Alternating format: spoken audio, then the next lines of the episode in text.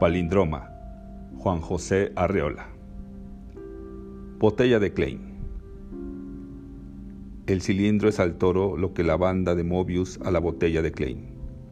Y Francisco Medina Nicolau sacó de una gaveta la célebre cinta de papel, ahora con las puntas pegadas de un modo particular, como en un cuello de camisa. Sus manos de prestidigitador la hicieron girar y en el aire quedó la forma pura. Cuando la banda de Moebius se esconde en ella misma, surge la botella de Klein. ¿La ves? Quedé perplejo y salí por tangente literaria. Es el procedimiento de Kafka, según la ley de Roberto Wilcock, sacarse de la cabeza un objeto, escamotearlo y seguir hablando sobre él. El doctor Garfias estaba presente. A propósito de cabeza, no se la quiebre usted que al fin y al cabo la botella es de vidrio. La inventaron los alquimistas. Creo que fue Jehan Brodel, denunciado a la Inquisición por sus vecinos de la calle del Pot de Fer. ¿Se acuerda usted? El cuerpo infame sin principio ni fin era la imagen blasfematoria de Dios.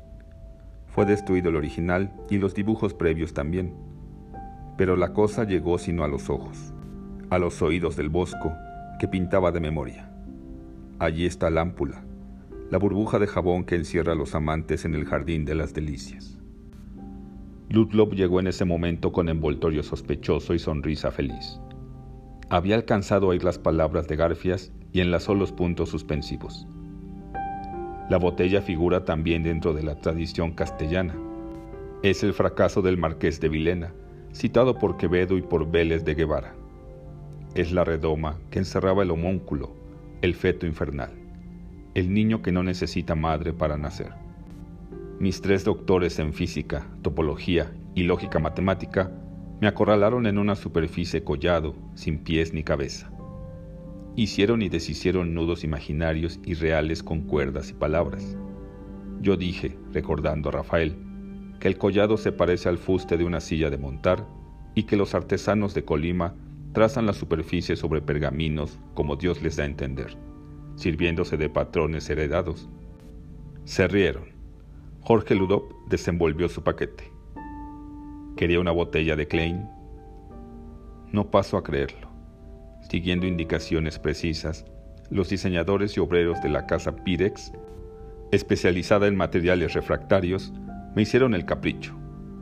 No paso a creerlo. Después de muchas tentativas, Aquí está el milagro físico sin interior ni exterior, perfectamente soplado y sin defecto. Ahora estoy solo frente al objeto irracional, llenándolo con mis ojos antes de ponerle tinto de Borgoña. Aquí está sobre mi mesa de trabajo la botella de Klein que busqué por más de 20 años de trabajo. Mi mente trabajada no puede más, siguiendo las curvas del palindroma de cristal. ¿Eres un cisne que se hunde el cuello en el pecho y se atraviesa para abrir el pico por la cola? Me emborracho mentalmente gota a gota con la clepsidra que llueve lentamente sus monosílabos de espacio y tiempo. Mojo la pluma en ese falso tintero y escribo sin mano por una de las definiciones inútiles.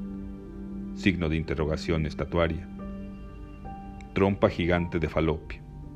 Corno de casa que me da el toque de atención al silencio cuerno de la abundancia vacía, cornocopia rebosante de nada, víscera dura que desdice la vida diciendo soy útero y falo, la boca que dice estas cosas, soy tu yo de narciso inclinado a su lirio, tu dentro y tu fuera abierto y cerrado, tu liberación y tu cárcel, no bajes los ojos, mírame. Pero ya no puedo mirar porque la cabeza se me fue a las entrañas. ¿Por qué los topólogos no trabajan con vísceras y desarrollan hígados, riñones y asas intestinales en vez de nudos y toros? Se lo voy a proponer si despierto mañana. Por ahora empuño la botella de Klein.